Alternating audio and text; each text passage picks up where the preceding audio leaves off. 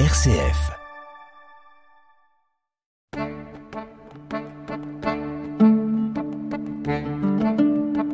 Cogiteo avec le père Jacques Versinger.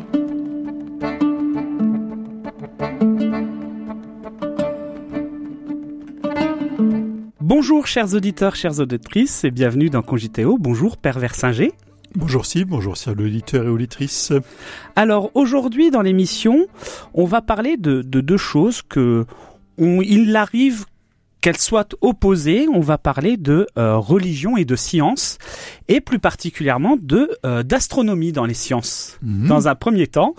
Et dans un deuxième temps, on va parler euh, de quelque chose qui peut intéresser les auditeurs, c'est quelle est la perception de l'Église vis-à-vis d'une possible existence de vie extraterrestre. Mhm. Très bien. Alors, pour commencer, euh, ce qui va euh, nous intéresser aujourd'hui, justement, c'est de parler de l'astronomie comme science, parce que c'est une science que la religion chrétienne a eu une relation un petit peu particulière, de je t'aime moi non plus, que je pourrais définir, dans Mhm. un premier temps, euh, avec un certain rejet de, de certaines perceptions lorsque on est passé euh, de, comment, de la Terre qui était au centre de l'univers, au centre du système solaire, un système tel que l'a proposé Galilée sur l'héliocentrisme. Et puis on a euh, parmi les, les grandes les grandes découvertes ou les grandes théories autour euh, de l'astronomie et de la science de l'univers, ben, des prêtres qui ont été des grands euh, des grands précurseurs euh, sur certaines de ces théories, comme euh, euh, Georges Lemaître, à qui on doit la, théorie du Big Bang. Alors, ma question première, est-ce que justement l'Église aujourd'hui, quelle est la perception de l'Église sur cette science et comment comment elle entretient une relation aujourd'hui avec bah, justement ce qu'on va évoquer après, les recherches d'une autre terre, d'un autre univers, euh, d'une autre vie possible. Oh, ça, c'est plus- plusieurs questions. Euh, d'une part, l'Église en tant qu'Église catholique, euh, la structure de l'Église catholique, euh, notre fonction n'est pas d'aller rechercher euh, la vie sur d'autres planètes. hein. Mm.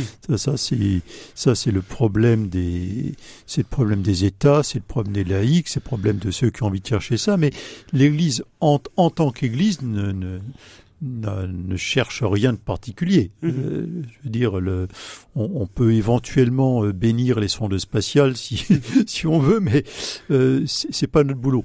C'est pas notre boulot. Euh, par contre, le, le- la question de savoir si euh, il y a de la vie et quelle forme de vie euh, ailleurs que sur Terre, bah, c'est tout. Nous n'avons strictement rien à dire là-dessus. Il, y a- il y a- il y a deux solutions. Mhm. Ou il y a de la vie, ou il y en a pas. Mhm. Alors certains, certains peuvent toujours dire que plus plus on ne trouve rien, plus ça démontre qu'on va trouver un jour. Mais ça, ça ce n'est pas notre problème. Ça, c'est peut-être que demain, je vais, on m'apprendra qu'il y a clairement une forme de vie, mais alors euh, sous forme de virus euh, ou je sais pas quoi Mhm. euh, sur sur une planète hors du système solaire. Peut-être qu'on m'apprendra ou qu'ils m'apprendront eux-mêmes qu'il y a des, des, des humanoïdes éventuellement euh, mille fois plus avancés que nous ou pas, ou des primates sur... Pourquoi pas Je veux dire, en, en soi, euh, l'Église n'a pas de doctrine là-dessus. Euh, Aucun texte ne, nous oblige à croire que qu'il n'y a de vie que sur Terre. Hein le, simplement, le, monde créé, euh, bah, c'est le monde créé. Le, fait que dans la Genèse, sous forme de poème, on nous parle de la création du monde, apparemment, il n'y aurait que la Terre. Hein. mais on sait depuis euh, belle lurette qu'il y a d'autres euh, d'autres planètes, etc. Et ça, ça ne remet absolument pas notre, notre foi en cause. Et, et, et si demain euh, je découvrais d'autres formes de vie, bon ben, elles sont, euh, pour, pour moi, elles, elles seraient le, le, l'œuvre de Dieu euh, Mm. co- comme l'est la terre. hein. Mm. Donc, donc de ce côté-là, il n'y a pas de, il n'y a pas de problème de fond. Hein. Le, problème de fond, euh, il est plutôt dans notre euh, conception parfois très très resserrée de, la vie.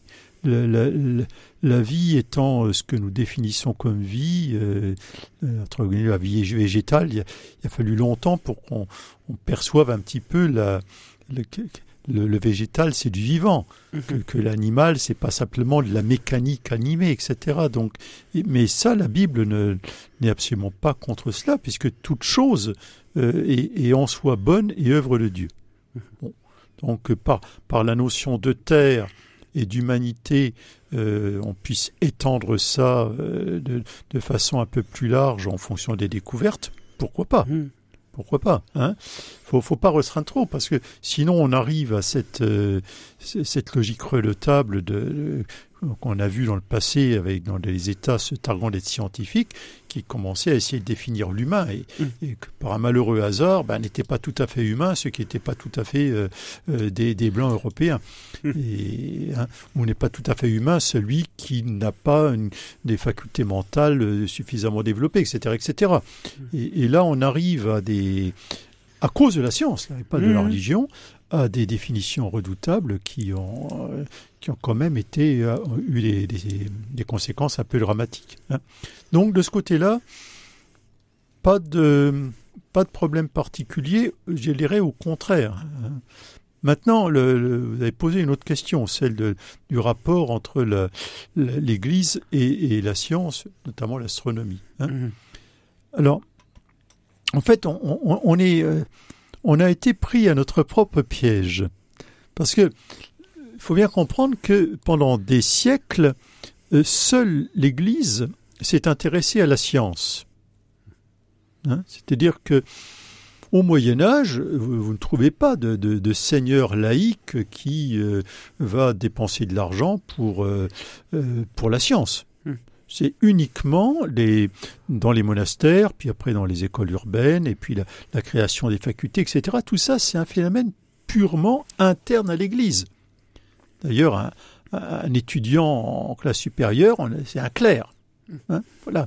Donc, euh, l'É- l'Église a été pendant des siècles la, la seule euh, à, à s'intéresser à la science. Alors, par ailleurs, d'autres, euh, dans, le monde musulman, euh, un certain nombre se sont intéressés aussi aux sciences, etc. Mais on se retrouve, on est dans le milieu clérical.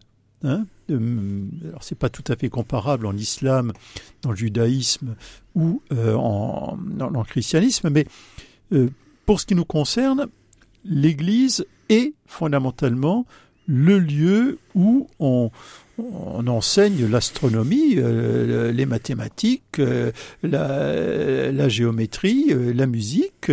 C'est-à-dire que les, les, les, les- vraiment les sciences, hein, Mhm. la musique, parce que c'est un rapport harmonique, etc.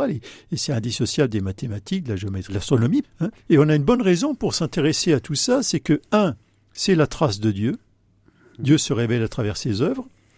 Euh, deuxièmement, Dieu fait tout avec ordre et mesure. Ça, c'est le, le- c'est le leitmotiv du Moyen Âge. Donc, en observant soigneusement, on trouvera du sens. Puisque Dieu a fait ça et que Dieu est logique, donc, si nous percevons quelque chose comme pas logique, c'est qu'on n'a pas creusé assez. Hmm. Et on cherche. hein. Euh, troisièmement, ben, il faut bien s'intéresser à l'astronomie, entre autres parce que ça permet de déterminer, partout dans le monde, par exemple, la date de Pâques. Hmm. C'est-à-dire qu'il y a des raisons religieuses tout à fait euh, pratiques qui nous permettent, euh, enfin qui, qui obligent à s'intéresser euh, à la mesure du temps et le temps astronomique. Hmm. C'est-à-dire que les premières horloges, là encore, vont être commandées par des, par des chanoines pour les cathédrales, par des moines, etc. Et du coup, en vous, en vous entendant et en voyant l'imbrication qu'il y a entre la science et l'Église à travers l'histoire, pourquoi on va souvent les opposer Est-ce que ça, vous avez une idée euh, de, de, de la raison à ce qu'on, pourquoi on les oppose régulièrement? Ben, alors, parfois parce qu'on confond. euh, enfin, il y, a- il y a plusieurs raisons. là. Les auditeurs m'excuseront, mais euh, je suis obligé de rentrer dans deux, trois considérations. Euh, parfois, on mélange deux choses qui sont bien différentes la science et la technique. Hmm.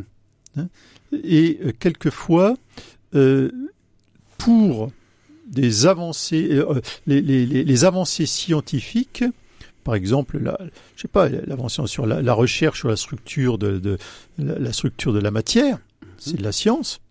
Par contre, les applications techniques peuvent s'appeler la bombe atomique.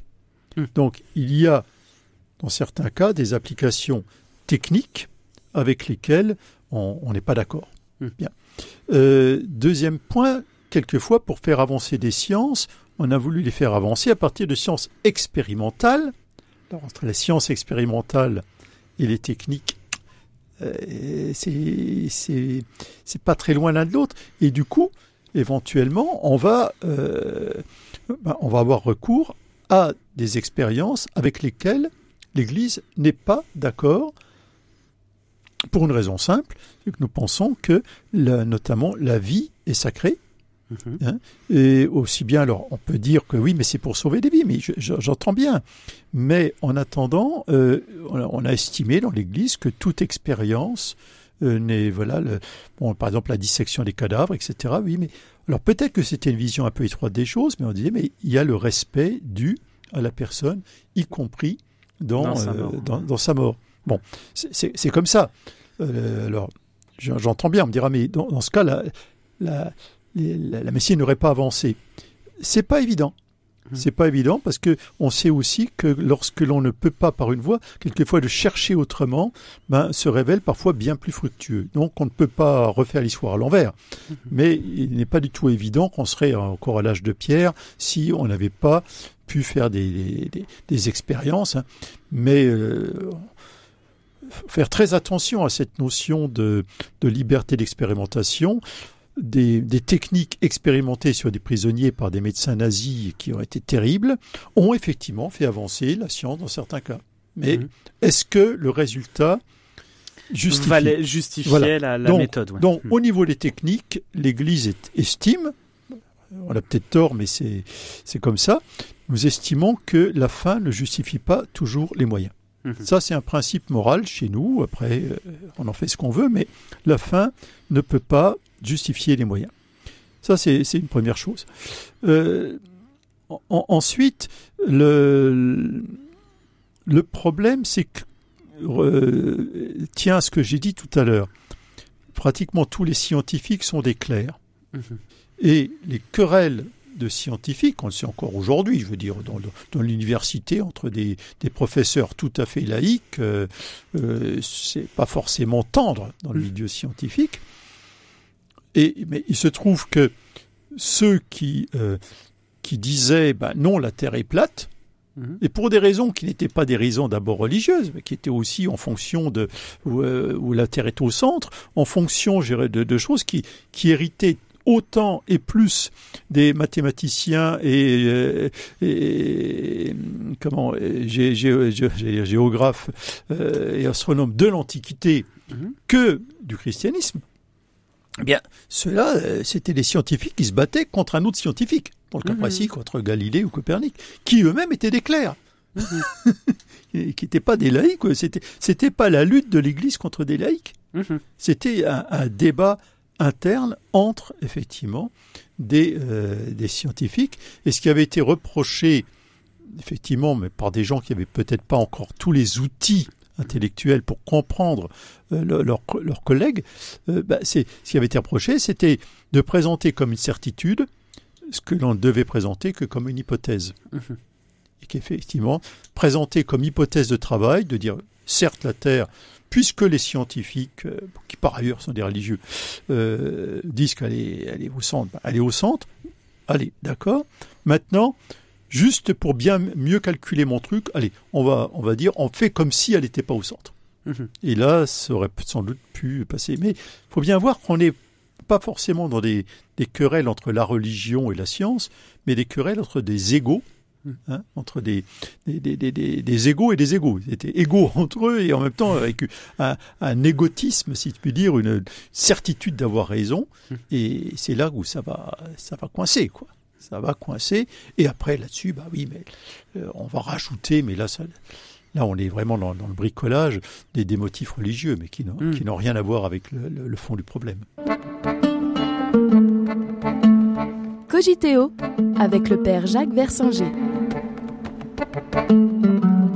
Troisième point, on va se trouver face à des avancées de la science et euh, au XVIe siècle, une lecture de la Bible qui est beaucoup moins souple, notamment dans certains milieux euh, réformés, puisqu'on avait dit que tout le monde pouvait lire la Bible. Mm. Dans le catholicisme, le pape avait dit attention, ce sont des écrits dont certains sont, sont poétiques et autres. Si vous mettez à les lire comme ça, vous risquez de leur faire dire des, des bêtises. hein. Mais si tout le monde doit lire la Bible, ben, on lit la Bible comme ça, sans avoir forcément la culture littéraire nécessaire, et dedans, ben, ce qui est marqué, ça doit être vrai. Hmm. Parce que la Bible peut pas se tromper, c'est un écrit saint. Donc, si la Bible dit que le monde a été conçu en sept jours, donc il doit avoir été conçu en sept jours. Et c'est là où ce qui aurait fait rire probablement euh, Saint Augustin haut, disant attendez là, les sept jours sont les jours de Dieu, ne, ne vous amusez pas à compter comme ça. Ben, au 16e, 17e, des gens font un enjeu pour dire non, la science se trompe parce que elle dit le contraire de ce que dit la parole de Dieu. Mm. Et donc, le fondamentalisme biblique va effectivement être l'ennemi de la science. Mm. Mais en fait, il est l'ennemi de la Bible aussi, puisqu'il il arrive à faire dire euh, euh, aux, aux textes sacrés ce qu'ils n'ont jamais voulu dire. Mhm. Et, et là, euh, donc, d'un côté, le fondamentalisme biblique qui vient tout simplement de ce qu'on a perdu, cette culture d'une Bible euh, où on devait apprendre, avant d'ou- d'ouvrir la Bible, la grammaire, etc., enfin, Mhm. comprendre ce que veut dire un texte. hein. et, et voilà. Et là, vous voyez, d'un côté, des querelles entre les anciens et les modernes, Mhm. mais entre scientifiques qui par ailleurs étaient d'église. De l'autre côté, ce- cette restriction de la compréhension de la Bible qui fait que tout le monde doit comprendre immédiatement et que donc le texte il est vrai immédiatement euh, sans qu'on sans qu'on cherche s'il n'avait pas un sens plus plus spirituel et, et évidemment là ça s'oppose à la science. Et à partir de là, au moment où l'Église semble perdre un peu de crédit par rapport à la société environnante, certains vont se resserrer sur le tel. Bon, c'est pas le moment de nous disputer entre nous. On va pas rentrer dans les débats. La Bible a raison et les scientifiques doivent s'aligner dessus. Et là, Mm. ça va être évidemment une catastrophe. Mhm.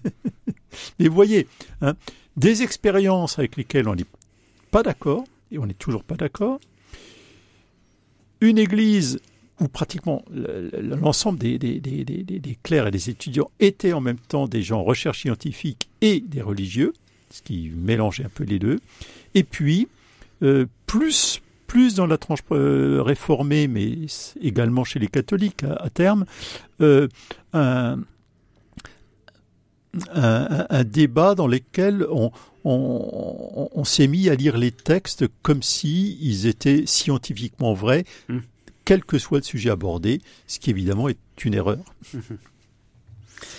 Si on revient sur euh, sur les justement ce qu'on parlait au début, la, vie, une possible existence d'une vie extraterrestre, euh, quand on, je l'ai déjà entendu euh, en fait en discutant avec d'autres personnes catholiques de mon entourage, qui o- opposaient le, à la religion le fait que ben, Dieu ayant créé la vie sur Terre, c'est pas possible qu'il ait créé une vie ailleurs. Et vous le disiez tout à l'heure en début d'émission que ce n'est écrit nulle part dans la Bible que Dieu n'a créé la vie que sur Terre. Euh, Est-ce que justement c'est pas un peu égoïste de penser que Dieu n'aurait créé la vie que sur Terre? Est-ce que c'est pas un peu trop humano-centré euh, Là, j'ai pas de réponse. Euh, Dieu, Dieu crée la vie, mais il la crée en créant les conditions de, de possibilités de vie. Et s'il le crée à partir, j'allais dire, d'une vision très générale et statistique, il faut peut-être 1000 milliards de planètes pour que sur Mm. une euh, puisse éclore la vie. Donc, Mm. donc je peux je peux pas savoir. hein. oui. Euh, je peux aussi bien dire statistiquement, ben, euh, si la vie existe sur Terre, elle doit forcément exister ailleurs. Mhm. Bon, c'est vrai, euh, je peux le dire. Comme je peux dire, c'est- déjà un miracle qu'elle existe sur Terre. Et il a fallu euh, mille de milliards de milliards pour. Donc, je ne peux pas répondre euh, à cette question. Je dis simplement, je n'exclus ni qu'il n'y ait de vie, au sens où on la connaît, que sur Terre, ni qu'il y ait des formes de vie euh, moins évoluées, aussi évoluées ou plus évoluées ailleurs. ça, ça ne. Et si on m'explique qu'éventuellement, ben, la vie sur Terre vient en fait d'ailleurs, je... oui, peut-être, hmm. mais ça, euh, mes, mes, opinions ne, ne, sont pas des opinions religieuses. Oui. Et en fait, je n'ai même pas d'opinion du tout parce que je n'en sais rien. Et euh, alors, j'ai une question. Alors là, ça va, on va parler euh, par rapport à la vie plus en général, pas forcément d'une vie extraterrestre. Dans les implications théologiques que cela peut avoir, mhm. la question du salut. Euh, donc, euh, Jésus s'est incarné homme, est venu sur terre, est mort mhm. pour nous sauver. Mhm. En fait, dans le nous, on, a, on parle souvent de, de l'humain, de nous les hommes. Mais est-ce que c'est pas plus large que ça? Est-ce que c'est pas limiter l'amour et le salut que Dieu n'a voulu donner que de le limiter à l'homme. Est-ce que il n'est pas venu aussi sauver les animaux, les plantes euh, et la vie en général? Alors, euh, d'une part, je rappelle que la, création tout entière est œuvre de Dieu et qu'elle est définie bonne au départ et que dans le récit de la Genèse, en tout cas, mhm. si la création devient quelque chose d'assez compliqué, c'est à cause de l'homme, hein, la, bêtise fondamentale. Alors, bien sûr, c'est un récit mythique, mais en tout cas, mhm. ça veut dire que la, création, euh, elle est, elle est pas indépendante de, de l'humain. Les, les, choses sont liées. Euh, d'autre part, euh, il faut toujours se référer, par exemple, à, aux textes un peu fondateurs du christianisme, notamment dans, Saint Paul, qui dit que le Christ vient sauver l'univers, et il dit l'univers entier, et, comme si ça suffisait pas de dire l'univers entier qui attend le salut, visible et invisible. Il dit même, même, même ce qu'on ne voit pas. Hein, des, des, des formes de, de, de, vie, des manières d'être, euh, on ne sait pas, des mmh. entités, je ne sais pas quoi, qu'on ne voit pas, on, s'en fiche. Saint Paul s'en fiche éperdument, lui, il parle d'un salut universel, c'est-à-dire que voilà, Dieu ne trie pas entre ce, un monde qui ne serait pas intéressant et pas sauvable, et puis euh, une mmh. poignée d'élus. Hein. Donc, il y a, premier point, ce salut, il est compris comme le salut de, de, de l'univers pas comme le salut des hommes euh, extraits euh, pour être sauvés d'un monde qui serait abominable. Bon, ça c'est une chose. Donc quand on parle de vie éternelle, il faut parler aussi pas simplement d'une humanité transfigurée, mais d'un univers transfiguré. Bon, je ne sais pas de quoi je parle, puisque je parle de quelque chose qui dépasse même mon imagination, mais j'y crois. Bien. Le deuxième point, alors je prends par l'autre bout, euh, mon cher Steve, vous allez ressusciter, je l'espère. Je l'espère aussi. Mais si vous ressuscitez et que tout ce qui a compté pour vous de votre vie, tous vos paysages, les animaux que vous avez pu aimer, euh, euh, noyer, euh, vous gauler les noix, tout ce que vous voulez, tout ça, ça n'existe plus vous allez être sauvé et pour l'éternité, vous allez être assis sur un tabouret face à Jésus qui va vous sourire. Enfin, vous imaginez mm. l'horreur.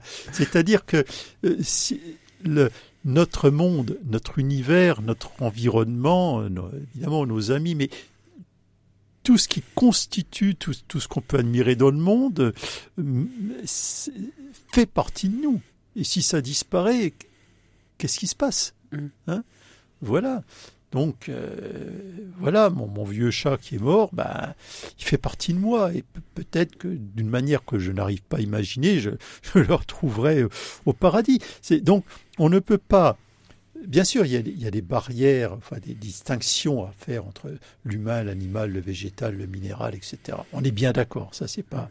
Mais en même temps, euh, le, le salut, ne peut pas être quelque chose de réservé non seulement les humains, mais parmi eux une petite poignée d'humains. Ça, c'est autre chose. Hein.